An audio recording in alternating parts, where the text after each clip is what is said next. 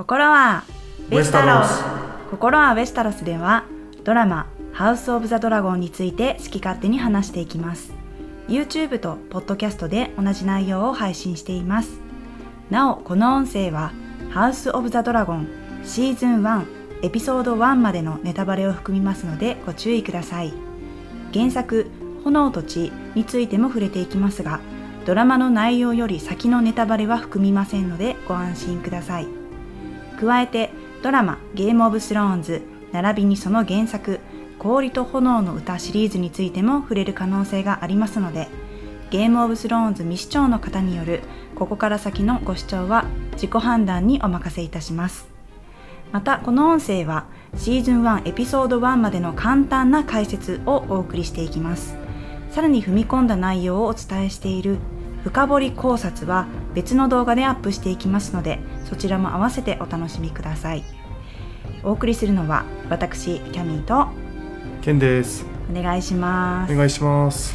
はいということで今回はついにですね「えーハウス・オブ・ザ・ドラゴン」えーシーズン1エピソード1放題の方は「ドラゴンの後継者」ということで現代は？The Heirs of the Dragon はい、えーついにやってまいりましたね。ついに来たよ。ついに。これがやりたかったんだ そうなんですか？はい。はい、ということで早速解説を始めたいと思います、えーここでですね一旦この第1話の大まかなあらすじをお話ししたいと思うんですけれども、えー60年以上ウェスタロスの平和を保ってきた祖父ジェヘアリーズの王位を継いだビセイリスは自身の世継ぎとなる息子の誕生を心待ちにしていました。えーしかし、えー逆子による難産で妻エイマは命を落とし生まれたばかりの男の子にも生きる力はなく、えー悲しくも2人は亡くなってしまいます。このことにより王の世継ぎ問題は深刻化。王国の平和を保つためビセイリスは娘であるレーニラこそが鉄の玉座の後継者であると諸侯たちの前で宣言するという決断を下します。これまで女性が王位を継いだことがないウェスタロスにとってこの王の決断が与える影響やいかにというもうかなり荒削りなさらっとしたあらすじ、まあ、こんな感じでしたね。うんで実際今回は、えーこの音声では何をお伝えしていくかというのを簡単に目次、えー言っていこうと思います、えーまず1つ目は、えエピソードの序盤オープニングのシーンでは一体何が行われていたのかということですね、えそして2つ目は、え物語でも出てきましたバリリアの破滅、えそして歴代ターガリエン王の簡単な説明を、まあ、おさらいも兼ねてねしていこうかと思います。えーそして、まあ、ここが大事かなと思うんですけれどもこの第1話で登場したキャラクターの、まあ、これもね簡単な紹介を、えーしていこうかなと思います、えーそして最後に、まあ、気になるポイントをピックアップして解説していくという目次を作っております。はい。はい。ということでまあ第1話の感想はねかなり言いたいことたくさんあるんですけれども、まあ、サクッと今回は解説ということなので、まあ、感想も踏まえながらではあるんですが、まあ、この物語の解説というかポイントというかね、え第1話を見てちょっとつまずいた方もたくさんいらっしゃると思いますので、まあ、そんな方に向けてというかゲームオブスローンズを見てからね久しい方々もいらっしゃると思いますので、まあ、そんな方に向けての、えー簡単な説明をしていこうかと思うんですけれども、えーまず最初はですね、まあ、冒頭のシーン、まあ、ゲームオブスローンズとはちょっと違うような演出方法で始まったかなと思うんですけれども、うん、まあ、あのナレーションがあったりとかね、うん、びっくりしましたね、はい、ああいうのはやっぱゲームオブスローンズでは、ね、なかなかない手法というか。なかなかないというか、まあ、一回もなかったですね、はい。そうですね、はい。なのであのそもそもあの冒頭シーンでは何をしていたの、ということを、まあ、ケンさんにちょっとお話ししていただきたいんですけれども。はいはいはい。えーとですね、まあ、ちょっとなるべく簡単に説明するんですけど、はい。そうあの言葉で聞いてもちょっと難しいと思うんで、うん。あの YouTube の方にねこの家系図を出しているのではい。それを見ながら聞いていただければと思うんですけど、はい、そうですね。あのこの「ハウス・オブ・ザ・ドラゴン」を見たことによって私たちのチャンネル「心はウェスタロスに」えー来てくださった方もいらっしゃると思うんで簡単にあのここで、まあ、自己紹介を兼ねて言うんですけれども、えー私たちのチャンネルは YouTube と Podcast で同じ内容を配信ししております。ただ、えー YouTube の方ではですねこの音声に合わせた分かりやすい画像だとか、まあ、あるいは地図だとかね写真なんかを載せたりするので、えーもしあのさらに理解を深めたいっていう方は、えー耳と目の両方から情報を得ていただくと、えー分かりやすいかなと思います。ただあのライフスタイルとかもあると思いますので、えーご自身の分かりやすい、えー取り入れ方で楽しんでいただければいいかなと思っております。はい。はい、じゃああの冒頭のシーン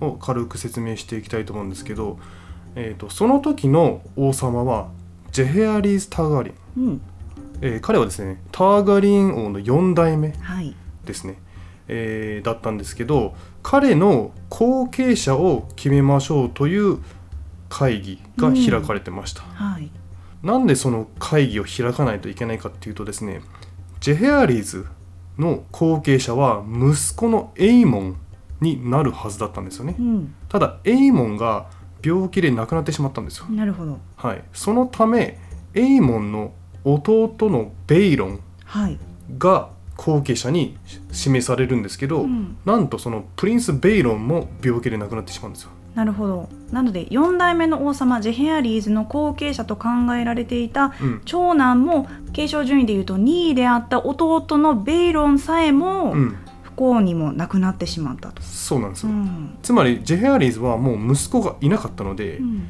次の後継者をどうしようかってちょっと悩んでたんですよ。はでそれを決めるためにウェスタロス中の、まあ、諸侯とか、まあ、貴族を集めて、ハレンホールに招集させたんですよね。あ、あのハレンのホールにね。そうあのハレンのホールに招集したんですけど、うん。まあ、これは通称101年の代表議会。はい、あるいはハレンホールの代表議会と呼ばれてる。んなるほどなるほど。です。よね。ハレンホールはあのゲームオブスローンズにもね、出てきたおなじみのあのアリアが捕まっててはいはい。タイビンとね、話してたりしたあの大きなボロボロのお城ですよね。そうですね、はい。あのハレンホールはウェスタロスで一番大きなうん。お城なんで、まあボロボロなんですけど。はい。まあ、これうん。もあのゲームオブスローンズのおさらいも兼ねてちょっと言いたいんですけどあのオートでの日々の、まあ、政治というかあの祭りごとをするのが商標議会。うん。で、えー後継者を決めるようなこういうき貴族総出での国の大きな決め事をするときに開かれるのが今回のような代表議会。うん。っていう解釈でいいんですか、まあそうですね、うん。ただ代表議会って歴史上本当に多分数回しか行われてないから。架空の歴史上ね。うんまあそうそう、うん、ちなみにさっきケンさん通称101年の代表議会って言ったんですけど、はいはい。この101という数字はどこから来たんですか？あそうですね。あの101年っていうのはですね、まあ、あのウェスタロスの歴史のなんか年表みたいのが、はい、まあ、あるんですけどエーゴン征服王うん。がウェスタロスを征服する年を1年うん、とするんですよね、なるほど。このウェスタロスの世界ではね。はい。私たちで言うとキリストの時みたいな感じですよね。そうそうそう。だ今西暦で言うとあの紀元前紀元後うん。ってあるじゃないですか。だからあのこの世界でも英語の征服前征服後うんって分かれてるんですよね。BC と AC で。そう、はい。えー before conquest とうん。after conquest、うっんていうふうに分かれててでこの101年っていうのは英語の征服を1年とするとその、まあ、約100年後、なるほどなるほど、はい、っていう感じですね。う、ん。でこの代表議会で後継者の候補は2人に絞られるんですよね、うん。一人はエーモンの第一子のレイニスでもう一人はベイロンの息子のビセイリス。ほうこの二人をどっちがジェヘアリーズの後継者にしようかっていううん。のが投票行われたんですよ。うん。でまああの冒頭のシーンであった通り20対1の割合でビセイリスが勝利した。はい。はい。だから生まれた順でも本当はレイニス・ターガリエンの方が上だし、うん。えージェヘアリーズの長男の第一子って考えた時点でもレイニスの方が基本的には継承順位が上なんだけれどもうん。レイニス・ターガリエンは女性という理由だけで、うん。えーこの王位を告げず結局ジェヘアリーズの次男の息子であるビセイリスが選ばれてしまった。そうですそうですというのがもうこの「ハウス・オブ・ザ・ドラゴン」という壮大な物語の、うんまあ、一つの火種というか、うんそうですでここでちょっと気になる、えー単語があったんですけれども、えーこのね代表議会においてこの貴族たちの投票によってプリンス・ビセーリス・ターガリエンがドラゴンストーンのプリンスとして選ばれましたって言ってたんですよね。うん。ドラゴンストーンのプリンスっていうのはもうこのゲーム・オブ・スローンズというかターガリエンがえー治めていたターガリエン王朝の中では、まあ、うんよくある単語、まあそうですね。単純にターガリエン家ってドラゴンストーンを所有してるんですけど、うん。基本的に王様ってキングズランディングにいるんですよ。はいはい。でそこの、まあ、鉄の玉座に座ってるんですけど、うん。その後継者はキングズランディングもいいるはいるんですけどどちらかというとドラゴンストーンを治めてるあなるほど自分がじゃあ王位につくまでは自分の故郷であるドラゴンストーン城を治める立場っていう、まあ、ポジションが与えられる。そうですねあでそこで、えードラゴンストーンのプリンスが今度は王様になったらキングズランディングに行ってーなるほど。で例えばその息子がドラゴンストーンに行く、うんみたいな感じなるほどなるほど。えー一旦ここでね簡単に、えー歴代のターガリエン王の、えー紹介をしておこうと思います。うんまあ、エピソードの中でもエーゴンとかあとメーゴルとか出てきたので、はいはいはい。一回まあそこを簡単に押さえておくと、まあ、2話以降にねすんなり入っていきやすいと思います。うん。でこれも、えー、とちょっと家系図というかあの図を見ながらの方がいいと思うので、えーできれば、えー YouTube の方をご覧いただければいいと思います。はい。とその前にちょっと気になる単語もう一回押さえていいですか、はい。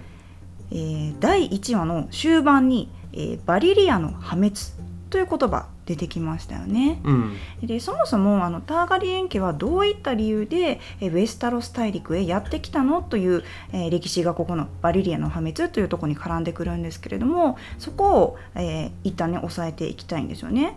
うんで、えーその終盤にはデイニスというゲームオブスローンズの時には聞き慣れなかったような名前も登場したので、うんえーそれも踏まえてあのケンさんに言っていただきたいと思います。はい。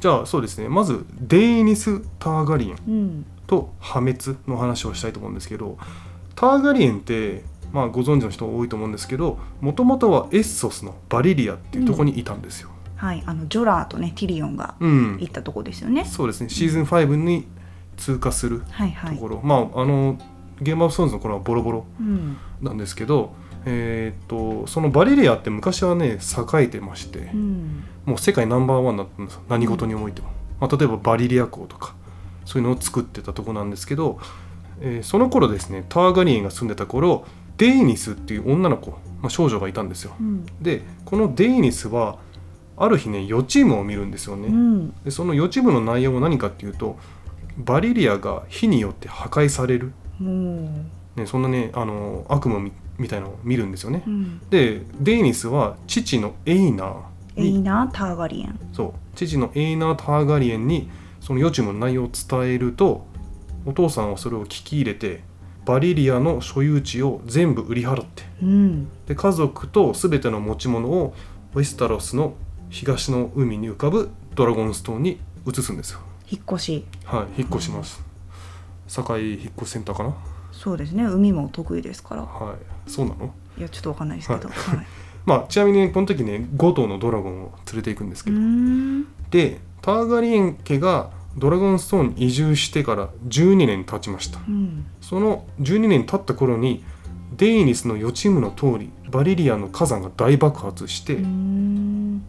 でバリリアがボロボロなんですよねああ、でなるほど。そうそれがいわゆる破滅であのバリリアってそのターガリエン家みたいなドラゴンライダー、まあ、そのドラゴンを所有している家が約40ぐらいあったんですよね。ターガリエン以外にね。うんそうそうそう。でそのバリリアの破滅によってそのドラゴンライダーたちは全員死んじゃったんですよ。うん、唯一生き残ったのはウェスタロスに逃げたターガリエン。うん。まあ逃げたっていうか、まあ、移住したターガリエンですね、だからこのデイニスの予知夢がまあ現実となって、まあ、その予知夢をね聞き入れた父のまあ決断によって、まあ、後世にこういうふうにターガリエン家は代々と生き残れることができたと。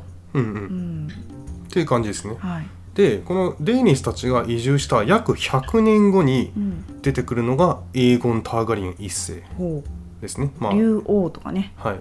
征服王とか、はいはい、まあ、彼は有名ですよね。そうですね。まあ彼はゲームオブスローンズでもまあ結構何回かうん。あの口頭で出てくるはい。感じのキャラだったんですけどエーゴンはですねまあ姉妹であり妻であるビセーニアとレイニスと3頭のドラゴンに乗ってウェスタロスを統一するんですよね、うん。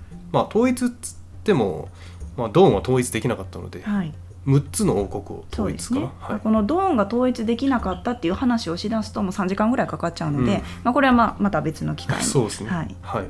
で征服に成功しましてその際に敵から集めた剣とドラゴンの炎によって作ったのが鉄の玉座、うん、えーそれを今のキングズランディング。キングがランドしたね。そがキングズランディングにうはい。なりました、膠着した土地を王都と定めました。うん、であのエーゴンの乗ってた、まあ、愛竜はい、はバレリオンっていうんですけど、うん、彼は、えー今回のエピソードで頭蓋骨、ああそうですね、はい、出てきてあのビセイリスがうん、どっかに飾っ、ってた、そうですね。はい、あのちなみにねビセイリスもねバレリオン乗ってたんですよね。そうですよね。そのバレリオンだからドラゴンって簡単に計算しても100年以上はうん数百年。生きるうん。生き物なんでしょうね。うん。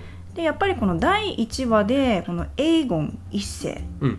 といえば気になるセリフが、まあ、またあります。これ,、はいはい。これ結構大きなねめちゃくちゃ手がいい、えー大きなセリフで、まあ、ゲーム・オブ・スローンズとこの「ハウス・オブ・ザ・ドラゴン」をつなぐようなあのセリフだったと思うんですけど、えー彼が見たのは「氷と炎の歌の夢だ」というようなね、えーセリフがあって、まあ、これはどういうことなの？と思った方もいらっしゃると思うし私はなんならもう鳥肌がねもう全身に。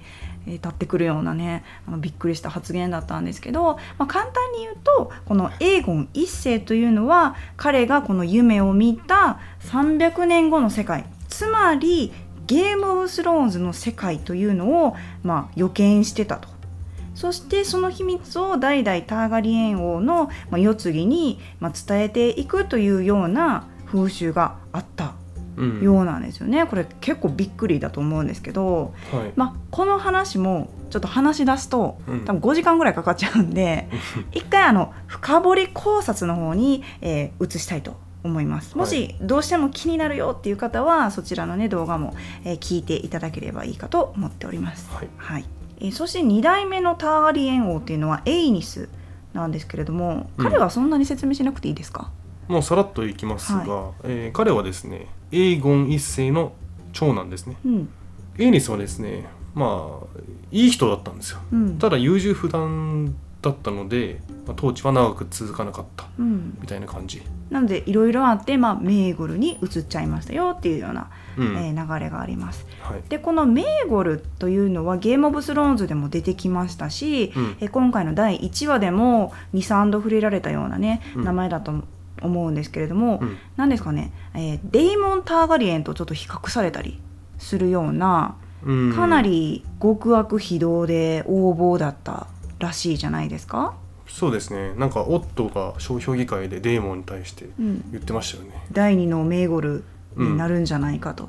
そうですねあのメイゴルはね通称残酷王って呼ばれてるんですけど、まあ、かなりねまあその文字通り残酷なことをしたんですよ。まあ、彼の残酷エピソード1うん挙げるとするならば、えーレッドキープですよね、えーオートに立ってるあうん。の赤のお城、ゲーム・オブ・スローンズの時も、まあ、最終的に、まあ、あの破壊されましたけどあのお城を、まあ、作り上げた完成しきった王なんですよね、しかし彼は、えーこのレッドキープ内にですね隠し扉とかを、まあ、作りまくるわけなんですよ。王族なんで何かあった時に逃げれるようにとかね。まあそれはいろんな理由があったと思うんですけどその隠し扉とか通路とかを、まあ、作って、えーまあオートをオートというかこのレッドキープを作り上げました。しかしこの建設に関わった家来を最終的に、まあ、全員殺してしまうと、うん。なぜかというとその隠し扉とか通路の存在を漏れないようにするため。うん。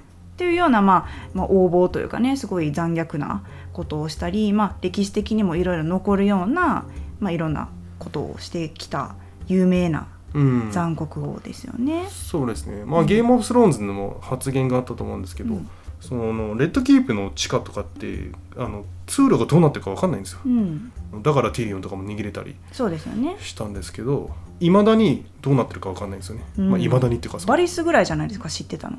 うん。ただバリスでも結構知らないことが多いみたいな、へゲー。ム・オブ・スローンズでもメーゴルの天守とかいうね言葉出てきましたよね。それもこのメーゴル残酷王から来てる。うん、そうですね。うん、あのーサーセイが地図を作った。あ床にね。はいはい。はいはい。あそこ名護の天守なんですけど、うん。今日も第1話で出てきましたよあねそうですね。最初の冒頭に、えっとレーニラとアリセント・ハイタワーがちょっと横切る腕組みをしてうん横切るシーンですよね。はい今そしてここまで3代の王を説明しましたがえ4代目がついに今回の冒頭で出てきたジェヘアリーズ、はい。ターガリエン一世。うん。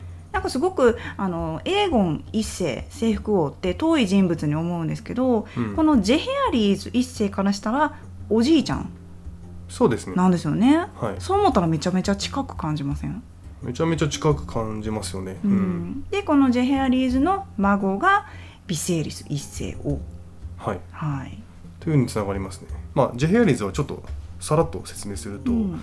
えー彼はターガリエンの王の中で最長の55年間うん。統治したんですよね、その時ねウェステロスって平和を保ってれた。だかうんらもう戦争が起きなかったんですよ、はい。まあ、だからこそビセイリスとかその下の代が、まあ、血気盛んっていうかああなるほど、ね、戦争したがっちゃってる雰囲気、はい、私この「ハース・オブ・ザ・ドラゴン」の原作である「炎と血を」うんえー上巻の途中まで読んでるんですけどちょうどこのジェヘアリーズ王が、えー王位についたあたりうんのとこまで読み終わってるんですよね。うんでこのジェヘアリーズっていうのはもう少年時代からすごく落ち着きがあって、まあ、先見の明があるような人物というふうに描写がされてるんですよね。はいなので今回の冒頭でも彼はもしターガリエンが滅ぶその原因があるとしたならばそれはえー外部からの攻撃ではなく、もう内部から、うん。えー壊れていくというふうにもう気づいていたというようなね、はいはい。あの表現もされてましたよね。はい。ということで、まあ、ここまで長々と説明しましたが、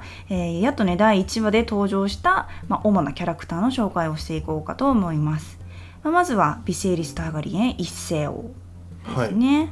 えー彼はですねターガリエン王の5代目うん。ですねでジェヘアリーズ一世の孫。うん。さっき言ったようにお父さんのベイロンは亡くなっちゃったので、えー一代飛ばしみたいな感じですね、でビセイリスの妻の名前はエイマ・アリン、はい。まあ、彼女は後で説明します、はい。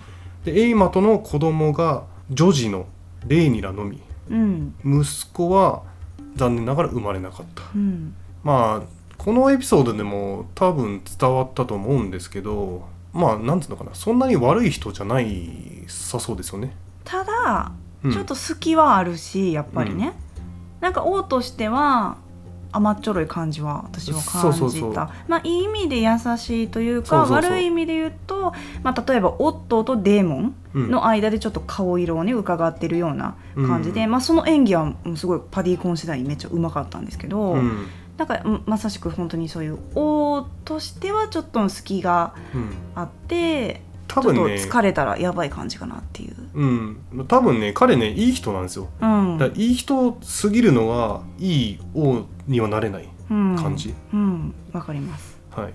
でまあエピソード1の最後でレイニラを自分の後継者とうん。指名するんですがその時に言ってたのはターガリン家に代々伝わる秘密がうん。あるよみたいな。そうですね。ははいい、まあ、ちなみにあのー一応男の子が生まれるじゃないですか後半で。はい。その時に彼の名前はもうすでに決めてあるよと。うん。彼の名前はベイロンだというふうに言ってたんですけど、うん。このベイロンっていうのはあのベイロン・グレイジョーとは全く違ってあの彼のビセイリス王の、えー父親がベイロンという名前だったからそれを受け継いで息子にもベイロンという名前を付けようというふうに考えてたっていうことですよね。そうですね、はいじゃあ今思い出したんですけど、うん。ベイロン・グレイジョイよくターガリンの名前つけた。いやほんまにそうですよね。確かに、ね。何しとんねん、ははい。えーそして2人目がレーニラ・ターガリエンですね、えー彼女は先ほどのビセイリス一世王の、えー第一子で女児であると。そして一応王土の花というふうな、まあ、呼び名も付けられている。はい。ということですね。うんうんうん。えー彼女はですね、まあ、鉄の玉座を継ぐことに、まあ、一応指名されましたね。そうですね。今までターガリンの王様って男性だったんですよう全員、ん、だから女性が玉座を継ぐっていう伝統がなかったので、そうですよね。はい、その伝統をまあ崩すうん、ことになっていく、だから1個前のねあの代表議会で選ばれたようにレーニス・ターガリエンの方はまあ女性という理由で、うん。えー告げなかったわけですから、うん。その代々受け継がれるというか前例のない、まあ、後継者の使命になってるということですね。うん。まあ、ちなみに彼女は冒頭でドラゴンに、まあ、乗ってましたけどさすがターガリエンという感じで、はい。えー愛流の名前はシアラックス、はい。うん、ですね。うん。でまあ、このドラゴンの演出はすごくあのハウス・オブ・ザ・ドラゴン待ちに待っていたファンには胸熱のねシーンかなと思うんですけどあのゲーム・オブ・スローンズの中でのドラゴンの違いっていうのがやっぱりその見た目でどのドラゴンか分かるようになってるデザインもそうなんですがえドラゴンの背中にねあの蔵がついてるっていうのがまあびっくりですよね。うんあのデナーリスたちはもう素手で握力で勝負してましたからうん彼女たちから比べるとかなり便利というかもう本当にバイクに乗ってる感じではいドラゴンをね、操ってるしあとはそのあドラゴンに乗ったらドラゴンの匂いつくんやっていうのがね あの新しい、ね、うん。発見ですよね。ドラゴン臭というか。ドラゴンくせえなみたいうなん言ってさ、どんな匂いなんでしょうね。ちょっと癖になる感じなんかな、くっさ。うん。やっぱ獣臭ってやっぱ愛着が湧くとねはいはい。嗅ぎたくなる感じじゃないですか。はい。うん。えーそして彼女がそのドラゴンに乗って飛んでいった先は、えードラゴンピットと呼ばれる、えー建物だと思うんですけど、まあ、漢字で竜舎ですかね。うんこれはゲーム・オブ・スローンズのシーズン7でも出てきたというか最後のエピソード7はい。で、えーみんなが集まって会議を開いてこれから来たる冬の脅威にどう立ち向かっていくかみたいなね、うん。あのディベートがされてたあの場所ですよね。はい。うん。まああのゲームオブスローンズの時はもう屋根もなくてうん。もう破壊された後うん。だったんですけど、ハウス・オブ・ザ・ドラゴンの頃はまあ立派な建物でしたね、うんはい。まああのそこにねドラゴンピットって呼ばれてるくらいなんで、うん。そこにドラゴンが生息うん、してるんですけどまあなんだろうな車の駐車場みたいな感じ。小屋みたいな感じですね、うん。犬小屋のドラゴン小屋みたいな。うんですね。でドラゴンキーパーっていうんですか？あのドラゴンたちを、はいはい。この馬屋版のドラゴン版みたいなね、うん。オーダーのドラゴン版みたいな。ほだほだいるかな？うん。感じですよね、はい。あれもあの時代のならではの職業っていう感じですけど。はいはい、はい、あとですね分かったのはアリセンとうん。アリセンとハイタワーですね。あの2人は大親友。はい、っていうのがもう伝わりましたね。なんかあらすじの時点であの2人はまあ大親友でずっともなんだよっていうのはなんとなく分かってたんですけど、うん。なんか思った以上に結構近しいというか、うん。まあ、信頼し合ってるというか心を開いてるというかね、はいはい。幼い頃からオートで共に育ってきた友人同士という感じなんでしょうね。そうですね。やっぱレニラはそのアリセントをあのシアラックスの背中に乗せてうん、飛ぶのが夢、うん、言ってましたうね、んって感じですよね。はいこの「ハウス・オブ・ザ・ドラゴン」ってこのレーニラ・ターガリエンが結構、まあ、第1話で言うと主人公よりの表現されてたと思うんですけど彼女の性格とか、まあ、これからの行動っていうのが、まあ、大きいポイントになると思うんですよね。うんで、まあ、この第1話を見る限りその女性という立場を彼女がどういうふうに、まあ、噛み砕いているのかっていうのが気になるところだったなと私は見てたんですが。うんその彼女の母エイマはその10年の間で、まあ、結構ね苦しい思いをしてきたようなお産が続いてたりねしましたよね。うんなので、まあ、そういう母を見てきてってのもあるだろうしやっぱり何ですかねこのオートにいる女性っていうのが男のために苦しんでオードにね使えてうん。えーかつまた別の男をこういうふうに苦しみながらお腹を痛めて産むっていうのが、まあ、当たり前の習慣の世界なんですよね。うん。それにすごく疑問を抱いてるというか自分は、まあ、子宮は確かに持ってるけれどもそうじゃなくてドラゴンに乗ってオードに使える方が私らしく入れると思ってるような、まあうん。まさしくあのあらすじとかねキャラ説明であったように、まあ、自由奔放でやんちゃで我が道を行くというか自分なりの解釈があるような女性ですよね。そうですね、うんまあ母との会話で出たんですけど子宮を持っている人の務めでしょみたいな、うん、そういうの言われてレイニラムスッとしたっていうかそうですね。なんか女性ってそれが務めなの？うんはてなみたいなうん、感じになってましたよね。だからその良くも悪くも型にはまろうとしない彼女のこれからのね動きがきっと物語の大きくポイントになっていくんでしょうね。うんということで、まあ、彼女の母親エイマ・アリンについて、えー話していきたいんですけど、うんえー彼女が最初ビジュアルで私見た時にあれこの人ってターガリエンなんかなって思ったんですよねその髪色とか雰囲気が。まあ金髪ですよね。はいはい。っていうのもよくよくこの家系図を見るとですね、うんエイマ・アリンというのは、えーターガリエンとアリン家の、まあ、ミックスというかうん。父親がアリン家、そうです。ロドリック・アリン。うん、しかももっとよくよく見るとエイマ・アリンとビセリス一世っていとこなんやっていうそうです。ね、いやっぱターガリエンらしいというか、ん近親相うん関。うんまあいとこは別にね今でもまあ、うんなるほどなるほど半分ターガリエンだからあの見かけなんだっていうのが納得できました。うんう。うんんそうですね。でまあさっきも話してたんですけど、エイマリンってね結構お産に苦しまれた方。うんで息子は生まれなかったんですよ。まあ生まれたんですけど、まあ一日で亡くなっちゃったとか、うんそういうのがあったので唯一の子供はレイニラちゃんだけ。うんだからそのエイマもそうですけどビセイリス。その2人はレイニラをめちゃくちゃ愛してた。まあ、このエイマとビセイリスの会話の中でも結構気になるポイントが、えーあったかなと思うんですけど、うん。まあ、例えば、えー、とゆりかごの中にドラゴンエッグを入れるだとか、うん。これはターガリエン家の風習なんですかね？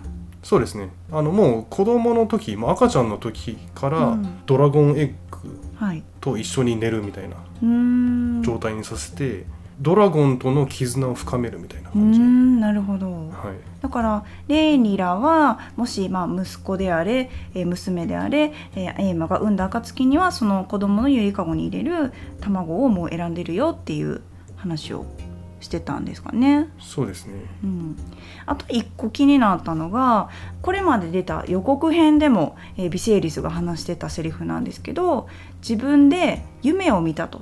自分の後継者が生まれてその子供を玉座の上に乗せると、えードラゴンたちが一斉に泣き始めたと。うん。そういう風なねあのセリフがあったんですよね。しかしこのドラマ版では生まれた子供ってのを息子っていう風に言ってたんですよね、しかもその息子は王冠をかぶって生まれてきたと。うんでこれあの吹き替えはカットされてなかったかな、えー、と字幕の方ではちょっとカットされてた英語の部分があったんですけどうん。正しくはエイゴンの冠をかぶった息子が生まれたっていう風に。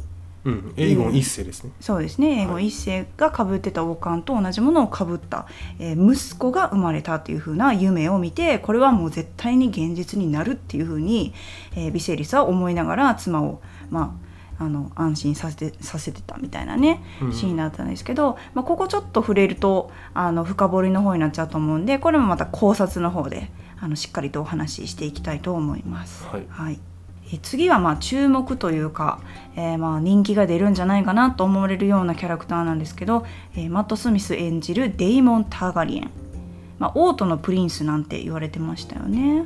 はいはいはい、まあ、彼はですねビセイリス王の弟。うんで王位継承権は一応持ってる、うん。まあ、一応じゃないか。持ってるんですよ。はい。っていうのはビセイリスは息子がいないんですよ。うん。だから女の子のレイニラしかいなかったのでその場合いつも通りだったら自分になるはずなんですよね。だからロバートの次がスタニスみたいな感じでしょ？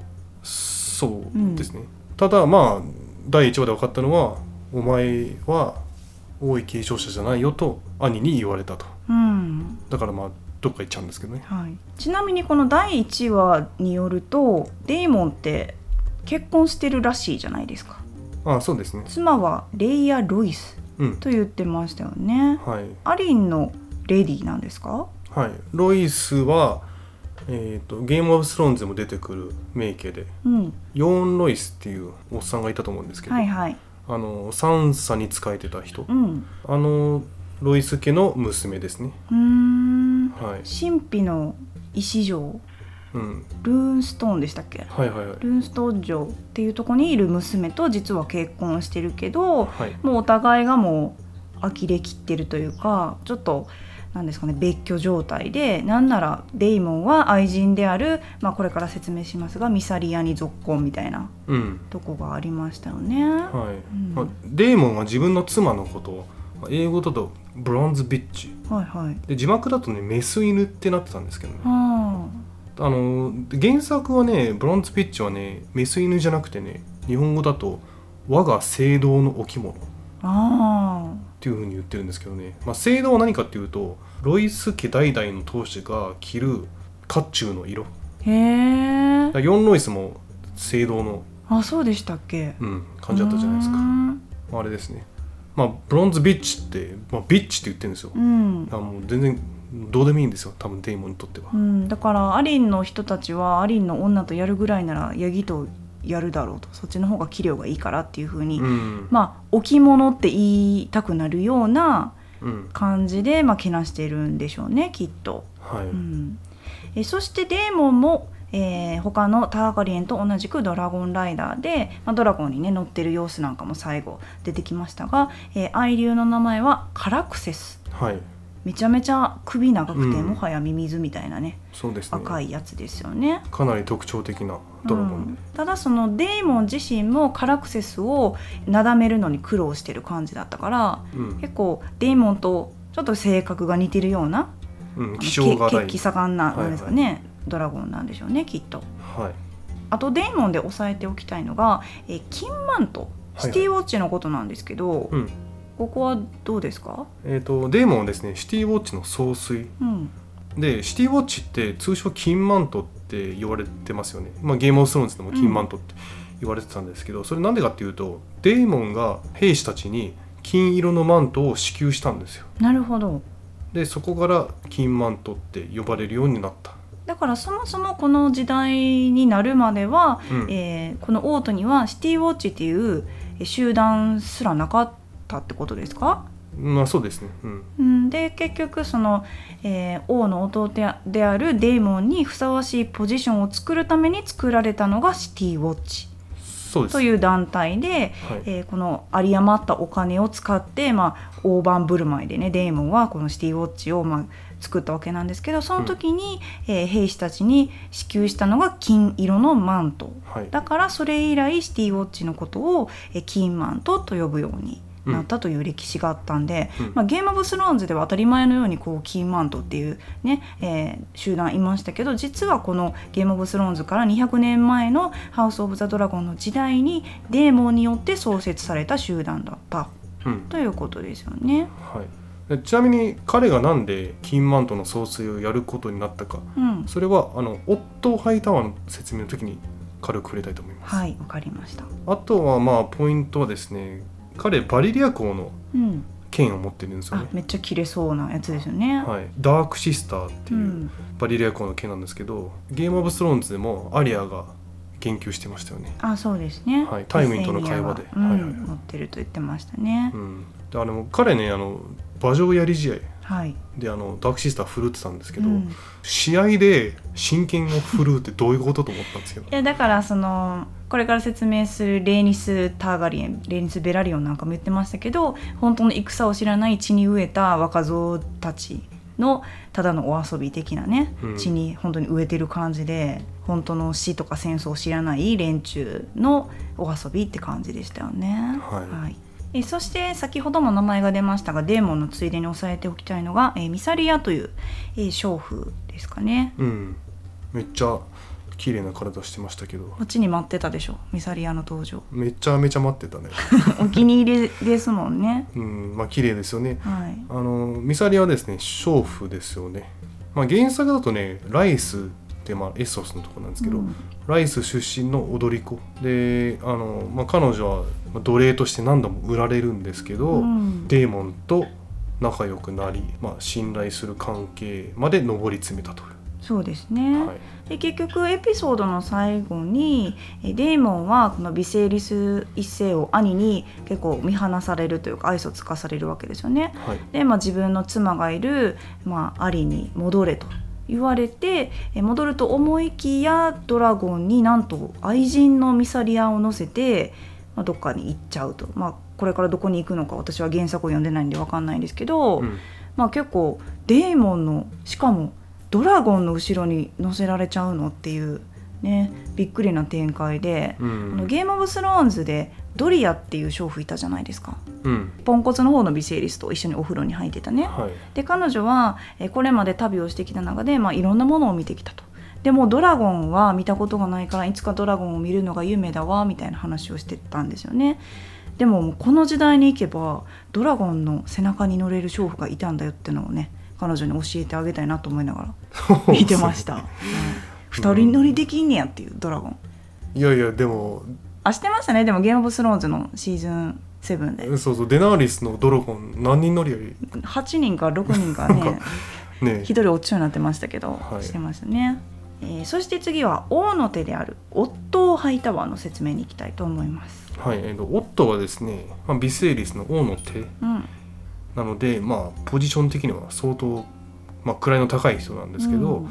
えー第1話で分かったのは、まあ、デーモンとめちゃめちゃ仲悪い、そうですね。うん、犬猿の中というか。そうですね、はい。お互いが嫌ってますよね、うん。でオットーはデーモンの存在が王国に対する最大の脅威とうん。考えてるうん。らしくてですね、あのまあ、ちょっとね補足をするとですねエピソードの最後でビセイリスがオットに指摘してたんですけどオットはデーモンを追いやろうとしてるんですよ。うんなのでデーモンを放送とか蔵書うん。ではなくあシティウォッチっていう団体を作って彼を総帥にさせましょうよ。うん。ってビセイリスに提案するんですよ。はい。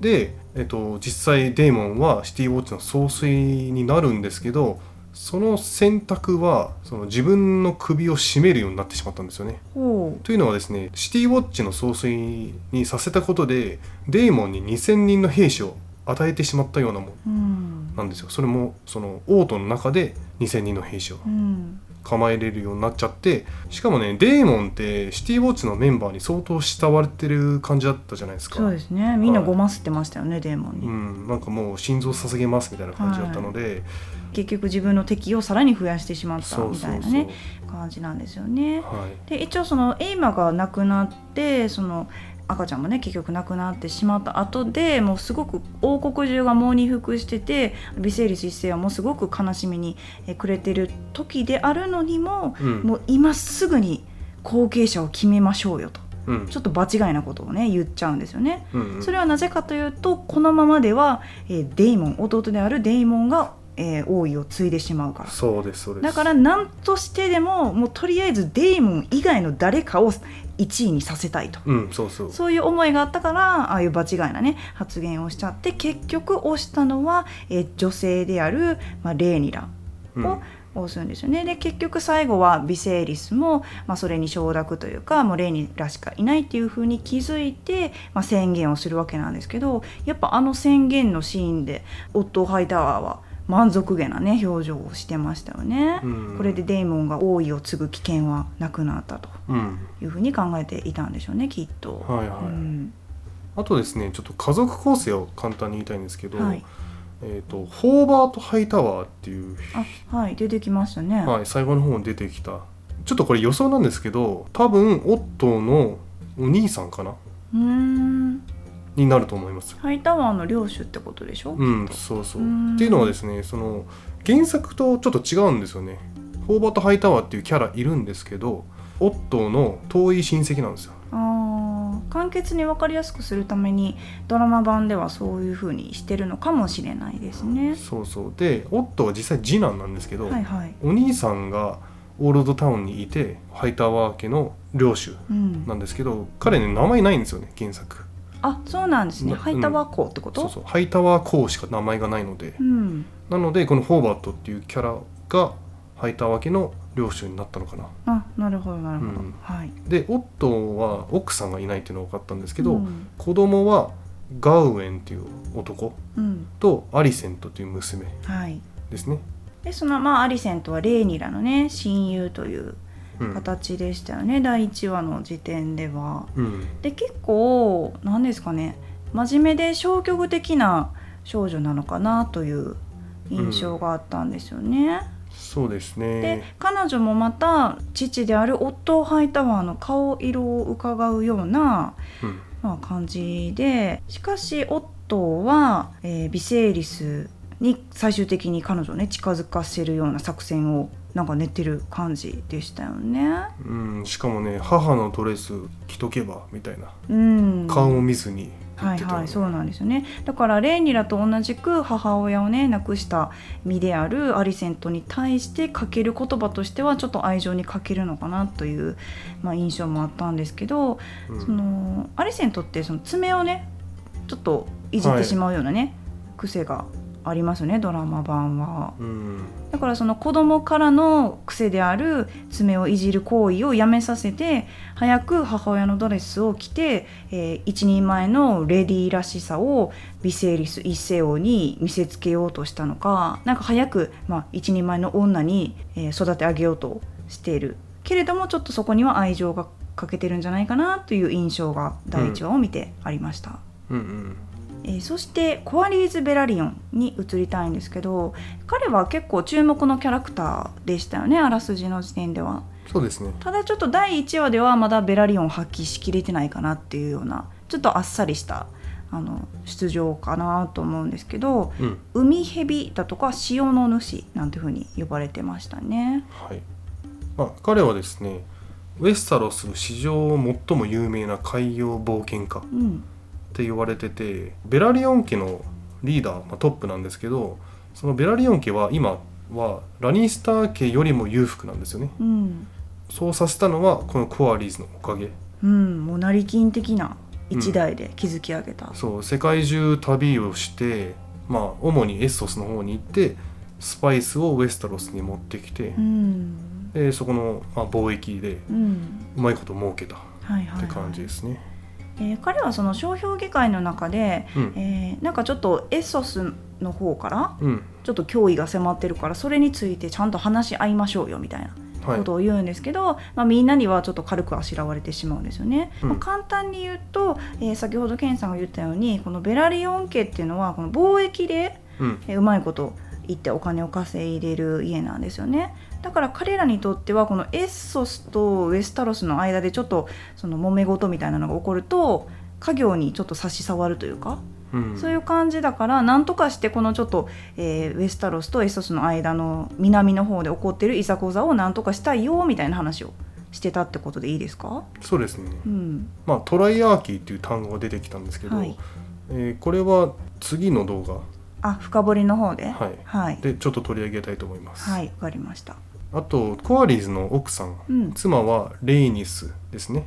レイニス・ターガリエン。はい。そのコアリーズは自分の妻が継承者となると思ってたんですよ、うん。でもその101年の代表議会でレイニスが負けてしまったので、はい。それに結構不満を抱いてるっうん。ぽいですね、でコアリーズは最初継承者を決める話し合いで、えーデイモン弟のデイモンを意外にも推してたんですよね。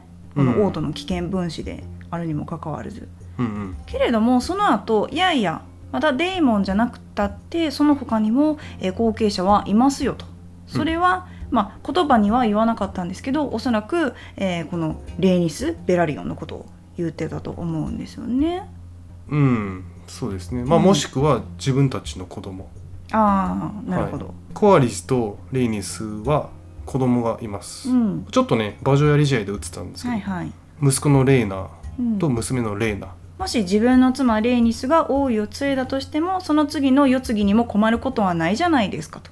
もうだって息子は生まれてるんだからっていうようなねうん。感じなんでしょうねきっと。はい。はい、でこの妻のレイニス、えー、体感セザリシ女王というねあだ名がついてますが、まあ、このあだ名の由来はシーンの冒頭で本当は王位を継ぐ権利があったけれども女性という理由だけで継げなかったっていうことが、まあ、理由ですよね。うん、彼女もドラゴンに乗るっていうふうに考えていいんですか？そうですね。まあ、うんレイニスはもともとターガリエンなんでうん彼女もドラゴンライダーですね。うん、この、まあ、レイニス・ベラリオンレイニス・ターガリエンも、まあ、第1話ではそこまで、まあ、フューチャーされなかったんですけど、まあ、やっぱり結構終始涼しい顔をしてたキャラかなというふうに感じたんですよね。うん。けれども多分彼女はその体感セザリシ女王というあだ名がつけられる経験もあり、まあ、その他もろもろいろいろあったと思うんで実はああいう涼しい顔してるけれども、まあ、腹の中にはふつふつとなんか怒りを覚えるというか何か考えがねあるような女性にも映ったんですよね。うんで、えー馬上やり試合のシーンなんですけどこのレイニス・ベラリオンレイニス・ターガリエンは、えーバラシオン家のある選手にねブーケみたいなのを渡してたのが意外だなって思ったんですけどうん実はこのレイニスは、えーターガリエンとバラシオンの子供そうです。なんですよね。うん。そうなんですよ。あ、まあ、原作ね彼女ね黒髪なんですよね。あそうなんですか。そうバラシオンの血が入っててバラシオンの血って濃いから。種強しですね。そう種強しだから黒髪なんですけど。うん。このターガリエンとベラリオンってあの結構ねあの近しい関係なんですよね。このバリリアの時代から。はい。けれども実はターガリエンとバラシオンも意外とね親密だったりして、まあ、親族というか血がつながってたり実はねしますよね。エーゴン一世の頃から考えると。うん。そうですね。うん。なんかロバート・バラシオンターグリーンはめちゃめちゃ嫌ってたから、うん、遠い。そう離れてる関係かなというイメージあるんですけど、実はねかなり近いんですよ、うん、そうですよね。はい。えーそしてキャラクター紹介で、えーその他のね、えー周りの人物なんかを紹介していきたいんですけど、えースター・ハラルド・ウェスタリングという王の盾キングズガードがいました。うん。彼は、まあ、一応キングズガードの一員なんですけれども、えーレーニラ・ターガリエン専属的な雰囲気が出てましたよね。そうですね。別に総帥ではない。総帥ではないですね。総帥はねライアム・レッドワインっていう人で、あのビセイリスの後ろに常に立ってる人。あはいはい。こっちが総帥です。うん、レンリラはこのサー・ハラルド・ウェスタリングを信頼してるというかねあの良好な関係そうでしたよね。うん。まあきっとパーソナルボディーガードみたいな。はおおなるほど、い。はい。えー次はライオネル・ストロングという人物に移っていきたいんですけど彼は、えー商標議会の一員で放送うん。ですかね。ストロング家っていうのはまあ新しい、まあ、家かなと思うんですけど、うん。今はハレンホールの城主をしてるんですかね。そうです、うん。ハレンホールを所有してるのはストロング家うんですね。まあすごい強い戦士でもあり頭がすごい切れる人なんですけど。昔ねメイスターになるために勉強してたんですけど学者の輪はいをはい。6つ取得してるんですよね、えー、すごい。そうだけどなんかメイスター合わねえなと思ってうん。途中退学したらしいんですけど、へえ、うん、で彼その頭がすごくいいんで七王国の法に関してすごい圧倒的な知識を持ってるなるほど。らしいです、だからこそ法相になれたと。うん、うんえ次はライマン・ビーズベリーという人物なんですけど、彼はえ、まあ、大蔵大臣というかうん蔵相ですかね。はいうんえー彼はジェヘアリーズの時代から蔵相をうん務めてて、ハニーホルトっていうねお城がリーチにあるんですけどそこの城主ですね。またなんか覚えなあかん家がいっぱい出てくるんですねこうやって。うん。まあハニーってあのハニーね蜂蜜ね。そうそう。最初の人物紹介の時にこのライマン・ビーズベリーを演じてる役者さんの顔を見てえなんかめっちゃ蜂蜜取るんうまそうとかアホな発言してたんですけどこのなんか役作りをしたライマン・ビーズベリーさんうん。全然蜂蜜に興味なさそうな顔してますよね。そう。むしろ蜂の巣見つけたらなんかすぐやっつけちゃいそうな興味なさそうなね。まあお、金が好きそうな感あじはしました。そうですね。なんか掛け事もしてましたよね、デーモンに金貨5枚みたいな、なんかすぐ死にそうな気するわ。私の感じでは。え。ごごまかすんやっぱり下手ですね、まあ、ちょっと注目してます。ビーズベリーさん。はい。えーそして可愛いおじいちゃん。グランドメイスター走らないタイプのメロスさん。はい。そうですね。まあグランドメイスターですね、あのまあビセイリスに結構助言をねちゃんとしてる感じだったんですけど、まあビセイリスからも信頼されてるうん。人です。なんかでも一個気になったのがオットーハイタワーがねあの商標議会の後に手紙を送ってたじゃないですか、はいはい。それを、えーこのグランドメイスターメロスに渡して、えーオールドタウンに渡してくれよみたいな。うん。あのし手紙の内容が何なのかは、まあ、普通のねあのお兄ちゃんでこっち来させるような手紙の内容だったかもしれないけどあのなんせこのハイタワー家ってのがオールドタウンの家なんですよね。うん。つまりメイスターともう通通みたいなのかなって私は勝手に思ってるんで。そうですね。あの念のために言うとシタデルはいはい。そのメイスターの学校っていうかねうん。研究所みたいなのがあれはオールドタウンにあるんですよ、うん、だから結構そのオットーハイタワーとこのグランドメイスターメルスってちょっと通通なんちゃうかなっていう見方をしてます。今んとこ。なるほど。はい、えーそして最後が甘いマスクのミスターハンサム。ミスターハンサムね、クリストン・コール。うん、確かにかっこいい。ね。うん、彼は平民ので、そうですね。うん、貴族ではないです。やっぱあのデーモン・ターガリエンとねあの馬上やり試合でやり合ってましたけど、うん。もう鎧の、レベル？うん、ピン切り具合がすごいというか。そうですね。クリスタン・コールの鎧はもうボロボロっていうかね、はい。剥げてるしもうへこんでるしみたいうな、ん、ただその彼を見てアリセント・ハイタワーが「キャドーン人よ」みたいな「キャ」みたいなの 言ってたじゃないです言かドーン人ってそんなキャ対象なんですか？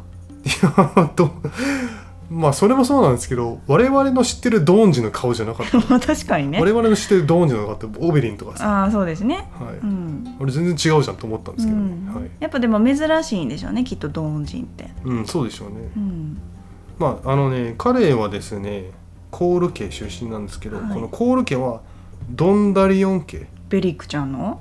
そうです。あのゲームオブスローンズでベリック・ドンダリオンって出てきたんですけど、そのドンダリオン家の家臣。うんの息子ですねクリスタン・コールは。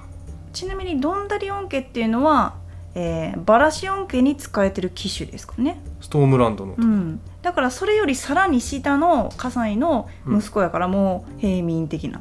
そうですそうです。ポジション的にはね、はい。うん、だからそんな人がなんでこんなとこに、えー、戦戦というかあのトーナメントしに来てんのっていうのもあれなんですけど、うんえー彼が出てきた時になんか、あれは謎の騎士なのみたいな。うん。言ってますよね。この謎の騎士ってのは結局何なんですか？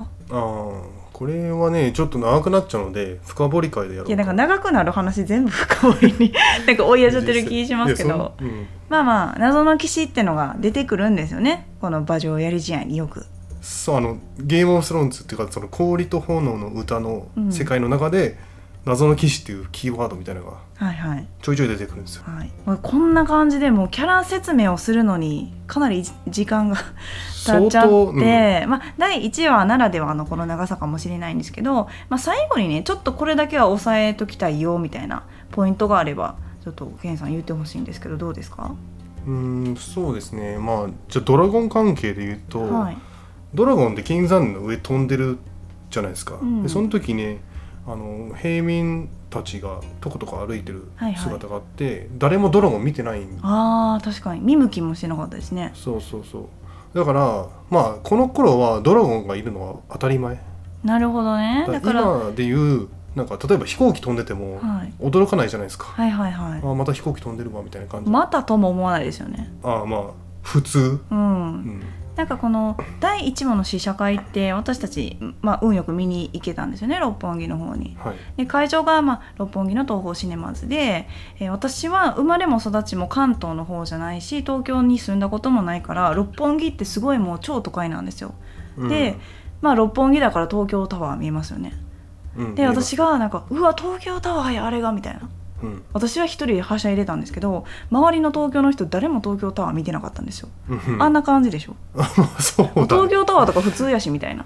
うんそうですね。ぐらいのドラゴン普通やしぐらいのねうん。時代なんですよね。うんうん。まあなんせゲーム・オブ・スローンズの200年前昔の話なんですけどターガリエン家というかこの七王国自体がもう全盛期というか、うん。絶頂期なんで超超超お金があって何にも惜しまないというかうん。やっぱりゲーム・オブ・スローンズの時代とは全然違う時代のお話なんだなということも分かりましたしなんならオートにね心のキーなんかもあってやっぱゲーム・オブ・スローンズの頃には見られないような風景もね多々ありましたよね。うん。